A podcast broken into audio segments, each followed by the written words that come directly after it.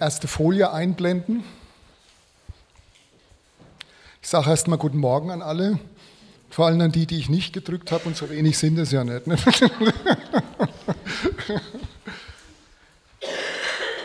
Also unser heutiges Thema heißt, äh, im Galater 5.1 steht es, zur Freiheit hat uns Christus befreit, so steht nun fest und lasst euch nicht mehr wieder das Joch der Knechtschaft auferlegen.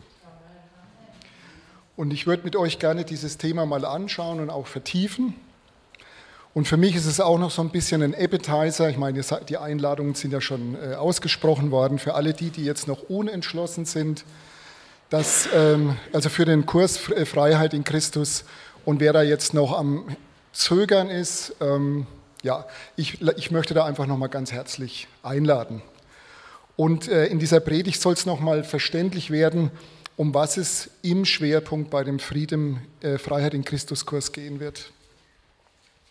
Und in dem Zusammenhang hat mich Gott nochmals an folgende drei Bereiche erinnert.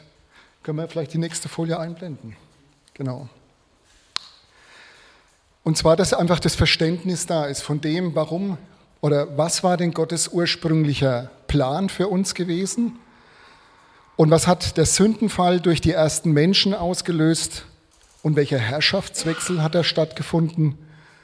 Und warum kam Jesus als Mensch gewordener und ewiger Gott auf diese Erde? Und welche Bedeutung hat sein Erlösungswerk auf unsere Freiheit in Christus? Das sind so die drei Bereiche, die ich äh, angehen möchte. Die ersten beiden, die will ich mehr oder weniger auch zusammenfassen, weil da haben wir schon öfters drüber gelehrt und davon, da haben wir auch schon heute gerade sehr viel gehört. Und den letzten Bereich will ich dann so vertiefend nochmal weitergeben, mit Gottes Hilfe.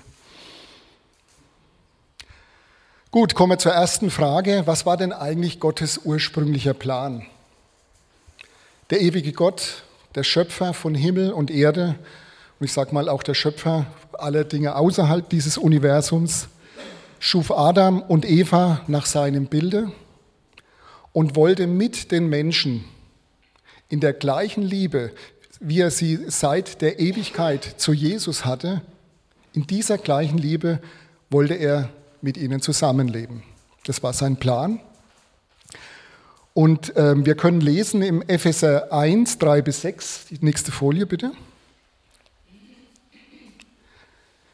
Denn in Christus hat er uns schon vor der Erschaffung der Welt erwählt mit dem Ziel, dass wir ein geheiligtes und untadeliges Leben führen, ein Ziel in seiner Gegenwart und erfüllt von seiner Liebe. Von allem Anfang an hat er uns dazu bestimmt, durch Jesus Christus seine Söhne und Töchter zu werden. Das war sein Ziel oder sein Plan und so hat er es auch beschlossen. Also von allen, das war sein ursprünglicher Plan. Er wollte mit uns Menschen zusammenleben. Und alles begann mit der Schöpfung von Himmel und Erde. Und das hat ja ähm, Gott wunderbar gemacht. Es zeigt sich auch wieder so seine Liebe, weil er hat, ich sage mal, das Nächstle gemacht. Und er hat am sechsten Tag hat auf Gott die ersten Menschen oder hat Gott dann die ersten Menschen nach seinem Bilde, also Adam und Eva eben, erschaffen. Und im 1. Mose 1.28 steht, und Gott segnete sie und gab ihnen den Auftrag, seid fruchtbar und vermehret euch, bevölkert die Erde und nehmt sie in Besitz. Vielleicht die nächste Folie bitte. Oh, das ist eins zu weit schon. Ja, dann musst du noch mal rausmachen, dann, dann lese ich es vor. Kein Problem. Und Besitz heißt, sie sollten die Welt bewahren und ihr Potenzial dazu nutzen, dass noch mehr Leben aufblühen kann. Und das alles zur Ehre unseres allmächtigen Gottes. Adam und Eva waren von Gott und voneinander vorbehaltlos angenommen und bedingungslos geliebt. Das nennt man auch diese göttliche, diese Agabeliebe. Und hatten eine innige, zutiefst vertraute Gemeinschaft die auf Ergänzung ausgerichtet war. Sie standen unter all den Segnungen Gottes und Gott wusste, dass nur in einem freien Willen Entschuldigung, da bin ich eins zu weit. Sie standen unter all den Segnungen Gottes und Gott versorgte sie mit allem, was sie brauchten und Gott gab den beiden einen freien Willen. Das wollte ich jetzt nochmal äh, hervorheben, um diese Erde zu gestalten. Und warum war Gott dieser freie Wille denn so wichtig? Gott wusste, dass nur in einem freien Willen eine persönliche und innige Gemeinschaft zwischen Gott und den Menschen möglich ist. Denn Gott wollte keine Marionetten. Gott wollte die Entscheidung des Menschen. Sie hatten also Freiheit pur und sie lebten in der Heiligkeit Gottes, in dessen Liebe sie uneingeschränkt und bedingungslos angenommen, bedeutungsvoll und sicher waren. Und dann kam der Sündenfall, ausgelöst von Adam und Eva. Und wie ich gerade gesagt habe, gab, es, gab er den Menschen einen freien Willen, diese Welt aufzubauen.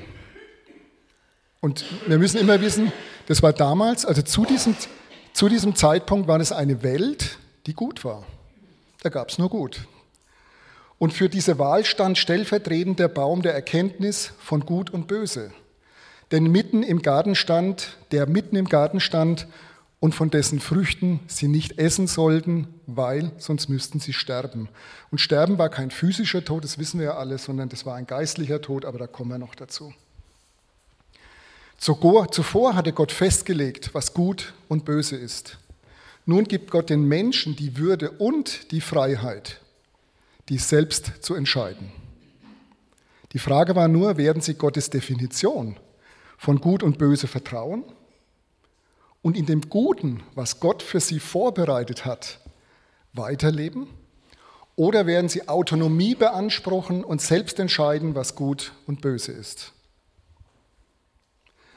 Und dann gab es auch noch diese listige Schlange, die die Menschen zu Gott oder die die Menschen zur Rebellion gegen Gott und zum Tod verführt.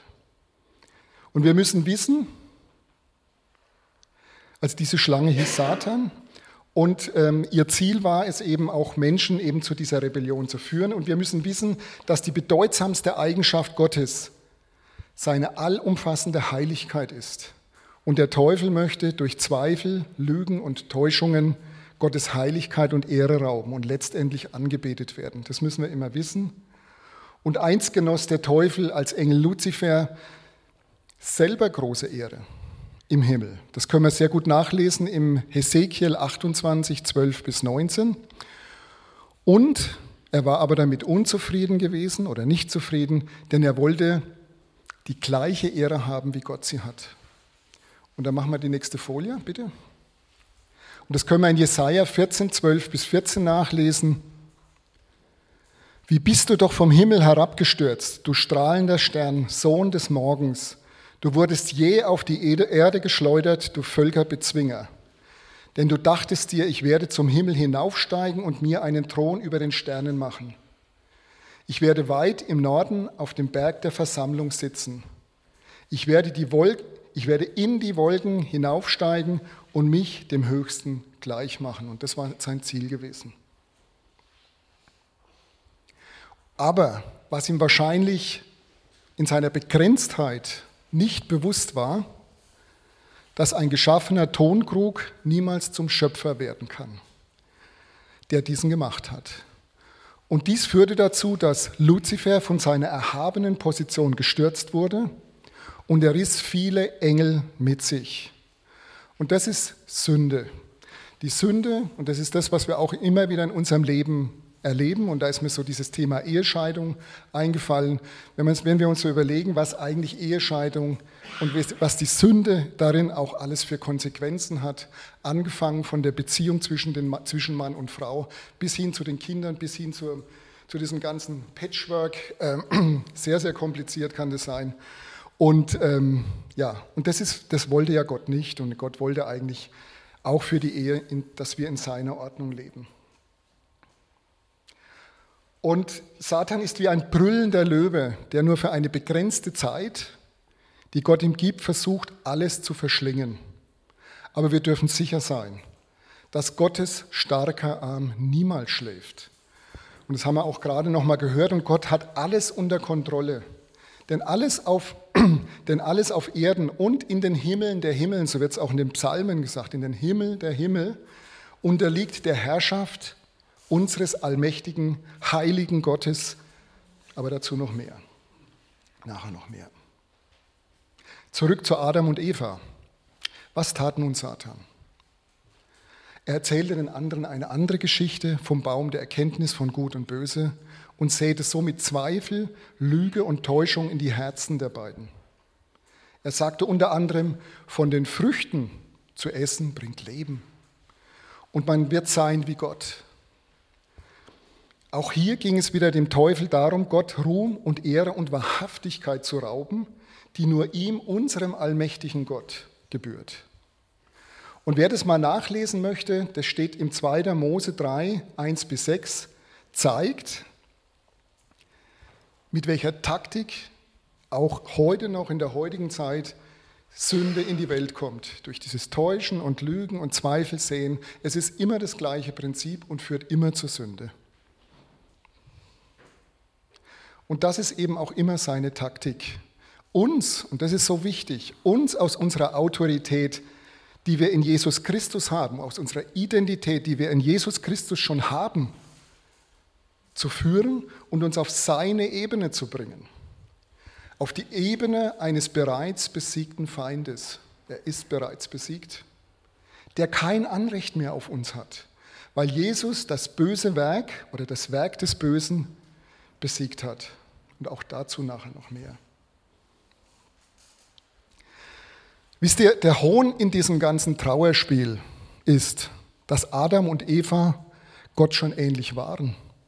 Sie waren nämlich geschaffen, Gottes Ebenbild und Heiligkeit und Güte durch ihr Leben und in den Aufgaben, die ihnen Gott gab, wiederzuspiegeln. Satan erzeugte durch die Täuschung und Lüge einen Mangel in ihnen, den es gar nicht gab. Das, wenn man sich vorstellt, ne, in dieser, dieser Heiligkeit. Ihr Blick war in dem Moment nicht mehr auf den Schöpfergott gerichtet, sondern sie haben sich auf die verlogene Ebene Satans begeben und scheiterten kläglich. Statt zu vertrauen, erklärten sie Gott ihre Unabhängigkeit, das ist ja das Ziel gewesen, und gerieten selber in Rebellion gegen Gott und wollten selbst zwischen Gut und Böse entscheiden und sie aßen von den Früchten. Und dann passierte das Unfassbare. Ihre Rebellion gegen Gott hatte unmittelbar schwerwiegende und weitreichende Folgen. Und das ist das Erste, sie wurden sterblich. Und was noch viel schlimmer war, sie wurden von Gottes Geist getrennt. Getrennt von der Quelle des Lebens, sprich von der persönlichen Beziehung zu Gott. Und man nennt es eben diesen geistlichen Tod. Ihre geistliche Verbundenheit zu Gott war aufgelöst. Und gleichzeitig mussten sie aus dem Paradies vertrieben werden, sonst hätte das Böse durch den Menschen in Ewigkeit existieren können. Denn da gab es nämlich auch noch den Baum des Lebens. Und bewacht wurde dann dieser Eingang von Cherubim. Und wer diese ganze Schöpfungsgeschichte mal nachlesen möchte, die steht im 1. Mose 1 bis 3, die ist für mich ein einziger Liebesbeweis zu den Menschen und dient eigentlich zum Grundverständnis, warum Jesus, der Sohn Gottes, kommen musste.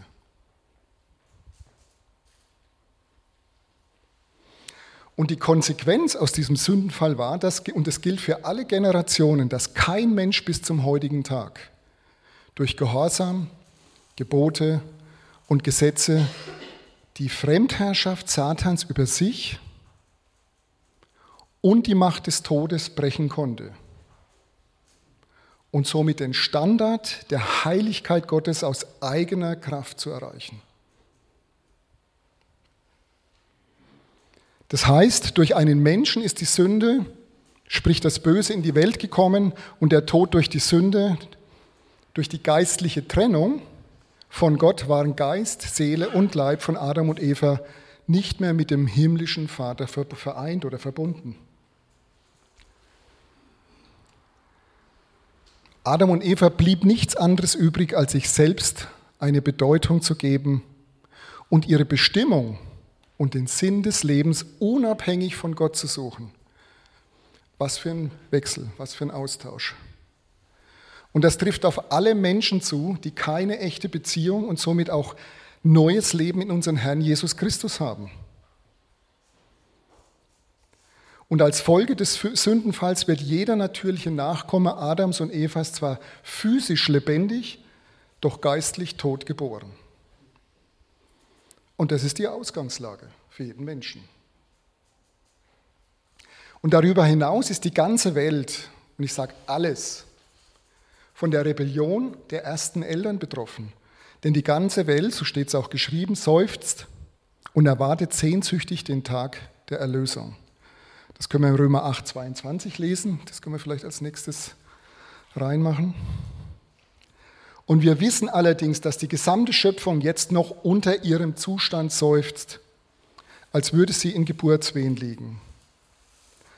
Aber dieser Tag wird kommen, weil Gott sofort nach dem Sündenfall den Teufel verfluchte und versprach, dass ein Nachkomme Evas einen Erretter hervorbringen würde, der das Haupt des Satans zertreten wird. Und schon ganz am Anfang gibt Gott aus seiner grenzenlosen Liebe zu den Menschen einen Hinweis auf das Erlösungswerk von unserem Herrn Jesus Christus. Aber bis dahin war es Gottes Plan, der ganzen Menschheit die Notwendigkeit eines Erretters aufzuzeigen. Und ich möchte kurz ein paar Stationen dazu vorlesen. Gott ruft Abraham aus dem, aus dem Land Ur heraus in das verheißene Land Israel. Mit Abraham schloss Gott einen Bund und versprach, durch ihn und seine Nachkommen alle Nationen der Erde sollen alle Nationen der Erde gesegnet sein. Und das können wir nachlesen im 1. Mose 12,3. Ich will segnen, die dich segnen und verfluchen, die dich verfluchen, und, dir sollen, und in dir sollen gesegnet werden alle Geschlechter dieser Erde. Und dieser Segen drückt aus, dass der Mensch Jesus von einem seiner Nachkommen abstammen würde. Durch den Propheten Mose schloss Gott einen Gesetzesbund, der an Bedingungen geknüpft war und versprach jene zu segnen, die sich daran hielten, aber auch, er sprach auch den Fluch aus, äh, wenn sie, oder er, er hielt ihnen auch den Fluch vor Augen, wenn sie, sich, wenn sie gegen Gott rebellieren sollten. Und es war ihr freier Wille wieder, der, der Wille, der freie Wille des Volk Israels, diesen Bund mit Gott einzugehen. Das kann man im 5. Mose 28 auch nachlesen. Segen und Fluch kann man nur empfehlen.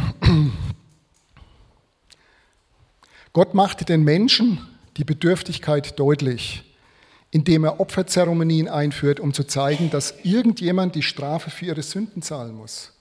Gott sandte Propheten, die seine Leute ermahnten, in Gerechtigkeit nach den Geboten Gottes zu leben.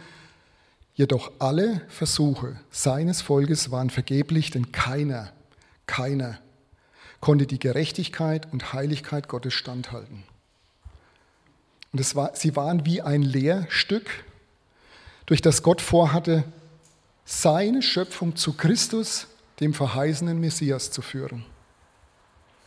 Dann kam die Zeit äh, äh, nach Malachi, dauerte dann circa 400 Jahre, in dem Gott nicht mehr mit seinem Volk sprach.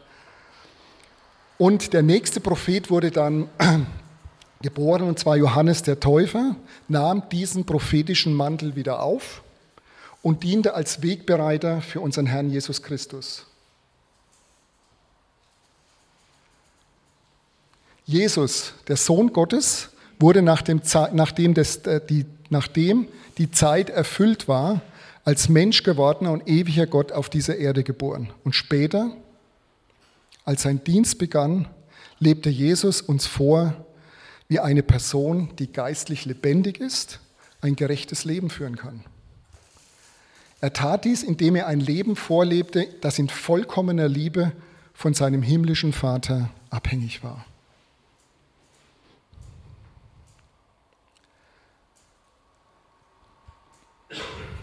Vielleicht können wir die nächste Folie mal, und zwar den Johannes 14,10. Ich weiß jetzt nicht, da habe ich irgendwas übersprungen.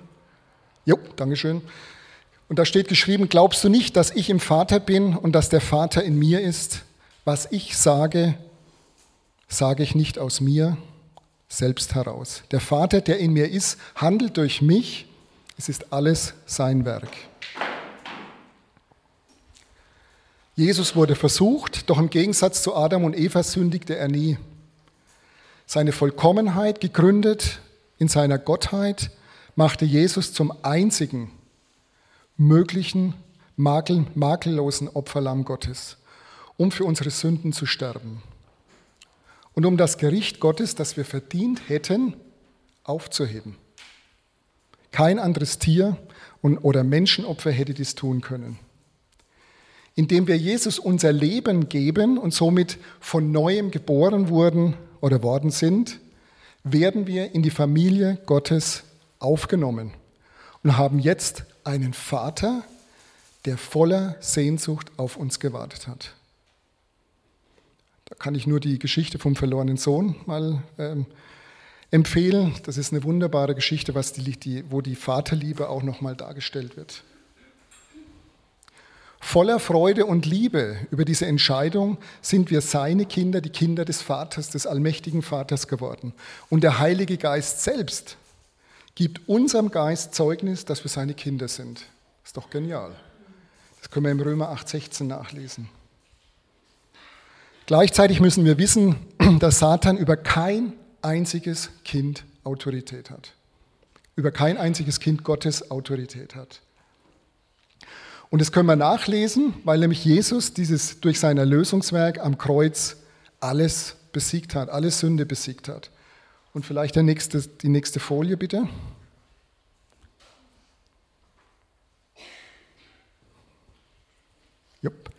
Und zwar steht es im Kolosser 2, 14 bis 15. Den Schuldschein, der auf unserem Namen ausgestellt war und dessen Inhalt uns anklagte, weil die Forderungen des Gesetzes nicht, weil die Forderungen des Gesetzes nicht erfüllt hatten, hat er nicht mehr, hat er für nicht mehr gültig erklärt. Er hat ihn ans Kreuz genagelt und damit für immer beseitigt. Und die gottfeindlichen Mächte und Gewalten hat er entwaffnet und ihre Ohnmacht vor aller Welt zur Schau gestellt. Durch Jesus Christus hat er einen triumphalen Sieg über, über, über sie errungen. Somit ist unser Kampf nicht darauf ausgerichtet, den Sieg zu erringen, weil der ist ja schon errungen worden, sondern den schon erkämpften Sieg im Glauben durchzusetzen. Weil Satans Ziel ist es immer, er möchte angebetet werden. Und dass dies bei uns in vielen Teilen unserer Welt geschieht. Und es zeugt eben davon, dass sich die ganze Welt oder diese ganze gefallene Welt in dem Wirkungskreis des Bösen befindet weil der Teufel mit seinem Gefolge den ganzen Erdkreis verführen und terrorisieren will, um Menschen, die Gott nicht kennen, in die Rebellion gegen Gott zu führen und letztendlich zu verschlingen, der geistliche Tod. Nächste Folie bitte. Da steht in äh, Offenbarung 12.9, der große Drache, jene Schlange der Urzeit, die auch Teufel oder Satan genannt wird und die ganze Menschheit verführt, wurde auf die Erde geworfen und zusammen mit dem Drachen wurden auch seine Engel hinuntergeworfen. Das ist das, was wir ja vorhin schon gehört haben. Aber die gute Nachricht ist für uns Christen, dass der Teufel, wie ich schon vorhin schon erwähnt habe, ein geschaffenes Wesen ist und seine Wirkungszeit von Gott begrenzt ist. Er ist weder allmächtig, noch allgegenwärtig, noch allwissend. Nur Gott hat diese Eigenschaften. Durch unsere Verbindung mit Gott ist unsere Identität und Stellung als gerecht gesprochene Heilige geklärt. Und gleichzeitig sind wir seine Kinder geworden, die mit jedem geistlichen Segen der Himmelswelt gesegnet sind. Das kann man im Epheser 1 nachlesen. Und wir haben nun Macht und Autorität geleitet durch den Heiligen Geist und gekleidet mit einer unüberwindlichen, mächtigen Waffenrüstung unseres Gottes die bösen, über die bösen Werke Satans zu herrschen. Das ist nämlich eine ganz andere Position dann auch. Die nächste Folie bitte. Und zwar Lukas 10, 19, da steht, es ist wahr, ich habe voll, euch Vollmacht gegeben, auf Schlangen und Skorpione zu treten und die ganze Macht des Feindes zu überwinden. Und nichts wird euch schaden können. Und wenn wir versuchen, seinen Willen aus eigener Kraft und Autorität zu tun, werden wir kläglich scheitern. Wir haben keine geistliche Vollmacht, unseren eigenen Willen unabhängig von unserem himmlischen Vater zu tun. Gott ist nicht nur allmächtig, heilig und erhaben, voller Güte und Weisheit, sondern er ist auch ein Gott der Liebe. Sein ganzes Wesen ist Liebe und es zeigte sich besonders darin, was es ihm gekostet haben muss, seinen über alles geliebten Sohn auf diese Erde zu senden. Und dies tat Jesus freiwillig im Gehorsam gegen seinen Vater. Wissend um all das physische, und psychische Leid, das er dort ertragen musste. Und Gott der Vater hat es mitgetragen, er hat es ertragen, weil Gott der Vater in Christus war und Christus war im Vater. Der Vater wusste, dass sein Sohn einmal ihm voller Verzweiflung, zu ihm voller Verzweiflung schreien wird, mein Gott, mein Gott, warum hast du mich verlassen? Und Gott musste für eine bestimmte Zeit von seinem, sich, seinen Blick von seinem über alles geliebten Sohn abwenden. Und warum tat er das? Wegen seiner Heiligkeit. Es ist die vollständige Trennung von allem, was böse und unrein ist. Und dies ist so vollständig, dass er nicht einmal versucht werden kann zum Bösen. Die nächste Folie bitte. Das steht im Jakobus 1.13. Niemand sage, wenn er versucht wird, ich werde von Gott versucht. Gott kann nicht versucht, nicht versucht werden zum Bösen und er versucht niemanden.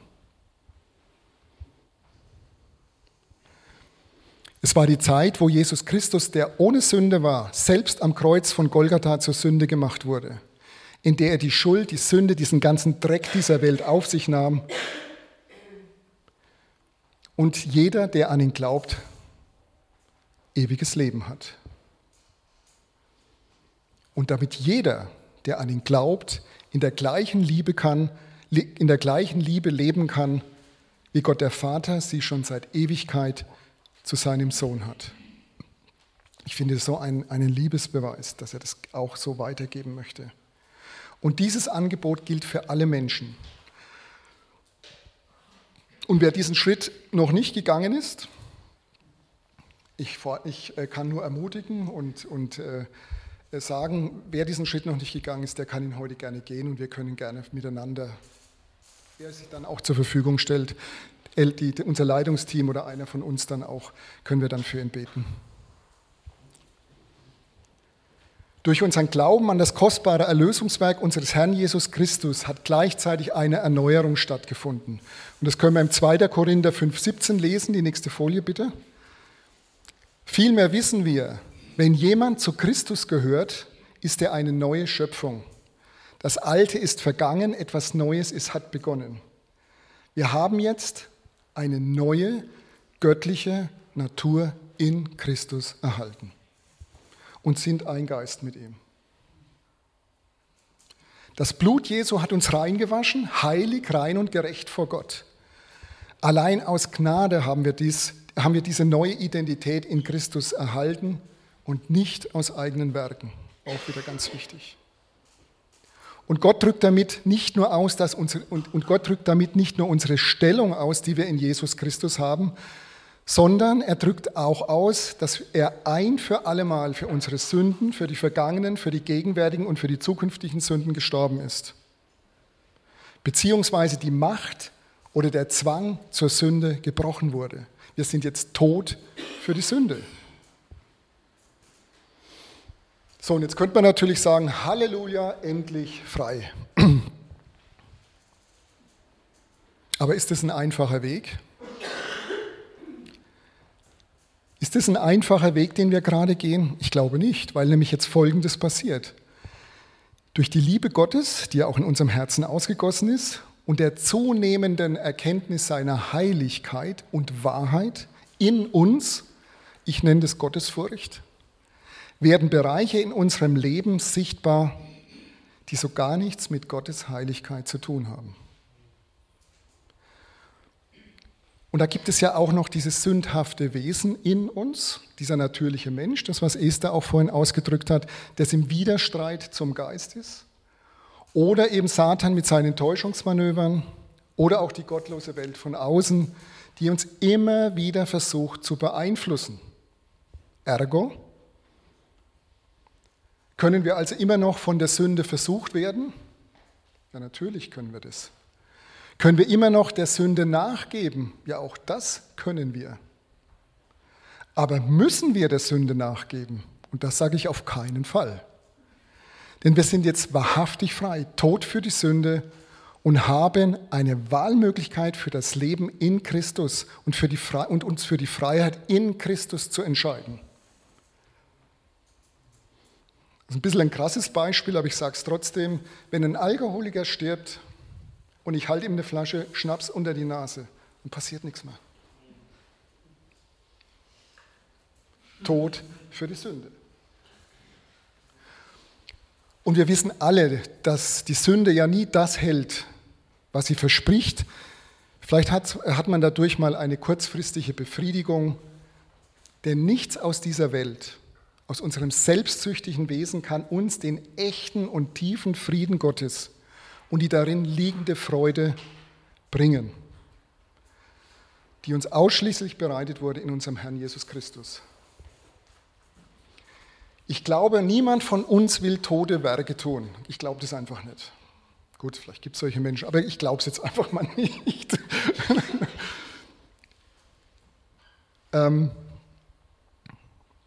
und doch stecken wir vielleicht fest in manchen Dingen wie zum Beispiel Bitterkeit, Unvergebenheit, Scham, Schuldgefühle, Eheprobleme oder vielleicht sogar in sexueller Unreinheit bis zur Pornografie.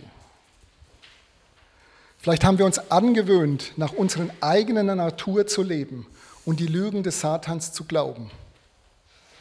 Gott möchte jedoch, dass wir uns aus unserer selbstgemachten Begrenztheit oder Begrenzungen befreien und die geistliche Überwinderkraft, die wir in uns haben, erkennen und leben, danach leben. Und so ein typisches Beispiel Bitterkeit. Wenn ich sage, ich bin heute bitter, dann kann ich bitter bleiben.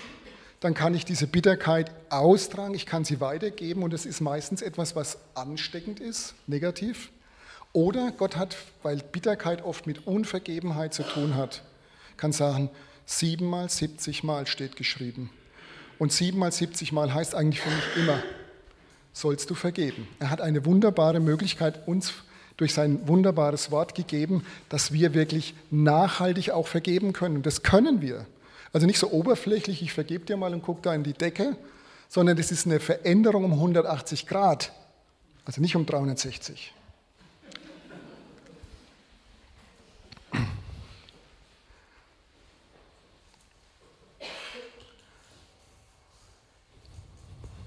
Und selbst wenn, selbst wenn wir hinfallen, da steht im 1. Äh, Johannes 1,9, jetzt weiß ich gar nicht, ob ich das, ah, doch, ja, sehr schön. Doch wenn wir ihm unsere Sünden bekennen, ist er treu und gerecht, dass er uns vergibt und uns von allem Bösen reinigt. Wir sind bereits gereinigt, aber wir können immer noch sündigen. Und wenn wir es tun, dann ist Gott nicht derjenige, der sagt, jetzt drehe ich mich um und bin beleidigt, sondern Gottes Liebe und seine Arme sind immer geöffnet so wie bei dem verlorenen Sohn der Vater. Und ich bin dafür verantwortlich, nur ich allein, ob ich mich wieder auf ihn zuwende und aus seiner Liebe wirklich Kraft tanken möchte und auch gehe und ob ich vergeben möchte, ob ich wirklich echt und ehrlich vergeben möchte. Ich bin dafür verantwortlich, nicht Gott. Gott hat alles getan. Und gerade weil Satan weiß, dass er uns bereits verloren hat, möchte er uns immer wieder glauben machen, dass sich nach unserer Wiedergeburt gar nichts verändert hat. Er versucht uns immer wieder einzureden, wie schlecht wir eigentlich sind und dass wir eigentlich noch zu ihm gehören. Er versucht uns immer wieder einzureden, dass wir vielleicht gerettet sind. Sollte Gott wirklich gesagt haben? Und auf die Gefahr, dass ich mich wiederhole, dann stellen wir uns auf die Ebene eines besiegten Feindes. Da stehen wir dann Wir sind auf seiner Ebene und nicht auf der Ebene, die Gott für uns vorbereitet hat. Und dann können so Parolen kommen wie, hey, du bist doch nur ein begnadeter Sünder. Oder, hey, du geistlicher Loser, so ungefähr. Du bist vielleicht gerettet, vielleicht gerettet oder vielleicht auch nicht. Aber was, was bleibt, aber was dir eigentlich nur übrig bleibt, ist weiter zu sündigen. Und dann kommt oft diese Verdammnis, nach der Sünde kommt die Verdammnis und die Anklage. Er möchte uns unserer Stellung und unserer Berufung in Christus berauben. Und jeder, Moment, in dem ihm das gelingt, führt dazu, dass der Besiegte zum Sieger wieder wird. Und wir verlieren Land, das wir schon längst eingenommen haben oder das Gott schon für uns vorbereitet hatte. Und sind vielleicht auch nicht in der Lage, neues Land einzunehmen. Geistliche Reife, das Thema. Und unsere Hauptschlachtfelder sind in unserem Leben sind unsere Gedanken. Es hat mal einer gesagt, wie soll ich denn wissen, was ich sage, wenn ich nicht höre, was ich denke? Und da tobt ein heftiger Kampf. Und es wird auch ein Schwerpunkt sein bei uns im Freedom in Christ Kurs oder bei der Freiheit in Christus Kurs. Da geht es um Gedankenmuster, da geht es um Kreisläufe und Festungen. Und Gott hat mich da heute Nacht um vier, ich weiß nicht warum so früh, heute Nacht um vier hat er mich noch an eine Geschichte erinnert, die ich dann auf mein kleines Diktiergerätchen, das so nebendran liegt, weil zum Schreiben bin ich einfach zu müde, hat er mich äh, daran erinnert, an diese Geschichte. Und zwar geht es um die Geschichte von einer Frau, die als Kind ihr Abitur gemacht hat und zu ihrem Papa gelaufen ist und die hatte lauter Einsen, bis auf eine Note, das war eine Zwei. Und damit ist sie zum Papa gelaufen und hat, also zu ihrem äh, leiblichen Papa, ist sie hingelaufen und hat ihm stolz dieses Zeugnis gezeigt. Und der Vater nimmt dieses Zeugnis, guckt da drauf und sagt nur, der Zweier, der hätte auch ein Einser sein können. Gibt ihr das Zeugnis zurück und geht weg. Wisst ihr, was da in, in diesem Kind oder diesem jungen Mädchen, was da stattgefunden hat? Da hat stattgefunden, dass ich nur aus Leistung geliebt werde. Und dass nur äh, ich, und eigentlich auch, ich genüge ja sowieso nie. Ich muss aus Leistung geliebt werden. Und das war die Lüge, die dann vielleicht zu einem Gedankenmuster wurde, zu einer Gedankenfestung, die über viele Jahre sie dann auch begleitet hat. Und sie kam dann äh, auf diesen Kurs und übrigens, das war nicht nur, das, das hat nicht nur sie belastet, sondern es hat auch das ganze Umfeld um sie herum belastet. Und sie ist dann auf diesen Kurs gegangen und Gott, da war sie dann auf dem Kurs gewesen und Gott hat dann in ihr, also sie hat es, ihr wurde das offensichtlich im Gebet und Gott hat in ihr diese Lüge sichtbar gemacht und wurde durch die Wahrheit Gottes richtig gestellt. Und da hatte ich heute früh noch dieses, diesen Bibelvers, ich weiß jetzt nicht genau, wo er steht. Ich habe dich je und je geliebt, ich habe dich bei deinem Namen gerufen und du bist mein. Das war der erste Bibelvers. Ich liebe dich bedingungslos, von ganzem Herzen. Es ist zwar schön, wenn du dein Bestes gibst, aber das ist nicht die Bedingung, dass ich dich liebe. Ich liebe dich bedingungslos. Ich habe dich wunderbar gemacht als, als ein, ein, ein geliebtes Kind. Und du darfst dich jetzt im Wasserbad meiner Liebe und zur Ruhe kommen. Denk mal an die Geschichte von, von, von Jesus und den Jüngern im, im, im, äh, auf dem See Genezareth, wo dann die Wellen hochgeschlagen sind und Jesus schlief oder ruhte und die Jünger auf ihn zugerannt sind. Da waren ihre Seelen waren aufgewühlt gewesen. Und er sagt zu ihr, du darfst deine Seele in mir zur Ruhe bringen. Du darfst einen Frieden erleben, den die Welt dir niemals geben kann. Du bist nämlich wichtig für mich und kostbar. Ich möchte, mein liebes Kind möchte, dass es dir gut geht. Du darfst sein in mir und in der Freiheit in Christus und die Freiheit in Christus genießen. Und in einem Prozess des Glaubens, das ist oftmals ein Prozess, weil da so Festungen auch entstanden sind, des Glaubens an die Wahrheit Gottes, aber auch des Vergebens, das war auch ein ganz wichtiger Prozess, wurde die Frau frei von Lüge, von den Lügen Satans. Also man sieht da wirklich einen großen Unterschied. Was will Satan? Der will nämlich nach unten führen, aber Gott möchte uns frei machen. Und das ist, wie gesagt, ein Schwerpunkt auch bei uns im, im äh, äh, Freiheit in Christuskurs. Und die Frage, die wir uns immer wieder stellen sollten, aus welcher Quelle stillen wir unsere Bedürfnisse nach Annahme, Bedeutung und Sicherheit? Und die gute Nachricht ist, weil wir in Christus und somit ein Geist sind mit ihm, müssen wir unsere Gedanken nicht mehr dem Fleisch oder den Lügen Satans überlassen. Das müssen wir nicht mehr. Und das ist auch ein Schwerpunkt von dem Kurs. Die nächste Folie bitte. Im Epheser 5, 8 bis 10 steht, früher gehörtet ihr selbst zur Finsternis, doch jetzt gehört ihr zum Licht. Weil ihr mit dem Herrn verbunden seid, verhaltet euch, wie Menschen des Lichts sich verhalten. Ihr wisst doch, die Frucht, die vom, vom Licht her, hervorgebracht wird, besteht in allem, was gut und wahr ist. Die Gegenwart Gottes ist das Licht. Und Gott hat dieses Licht in uns angezündet. Und dieses Licht zeigt uns, wie die Dinge wirklich sind. Nicht wie wir sie uns vorstellen, sondern wie sie wirklich sind. Ein Leben im, in, im Licht Gottes ist der Weg zu einem siegreichen geistlichen Kampf gegen die Sünde und vertreibt jede Angst vor dem Unbekannten. Denn Gott möchte uns ja auch auf, in neue Bereiche führen. Als Kinder des Lichts lassen wir uns nicht mehr von der, von, vom Teufel in, der, in die Finsternis zurücklocken. Seine Dämonen sind wie Kakerlaken, die in der Dunkelheit verschwinden, sobald das Licht angezündet ist. Und in uns ist Licht.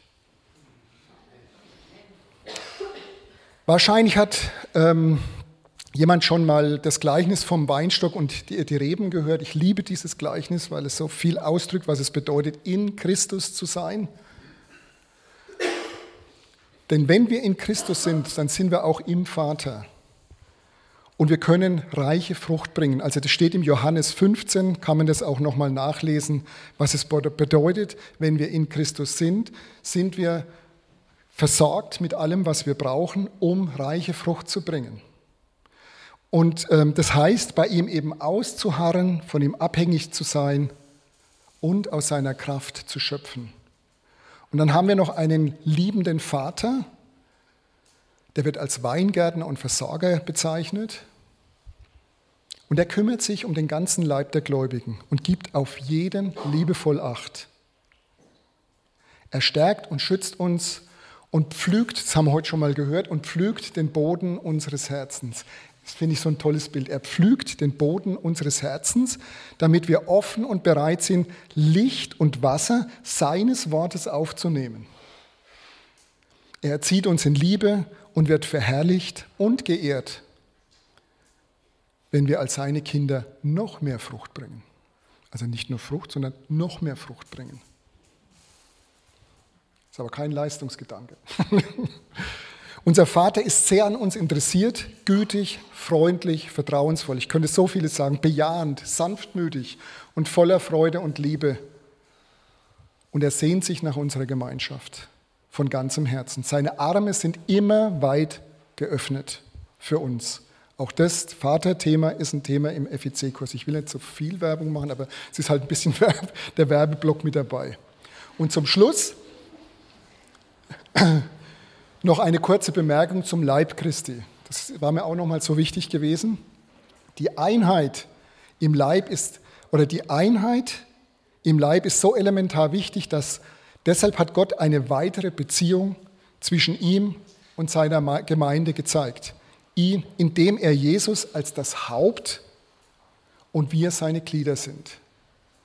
Der Teufel weiß ganz genau, er hat keinen gewaltigeren Gegner als den Leib Christi keinen gewaltigeren, der unter der Leitung von Jesus Christus in Einheit betet und dient.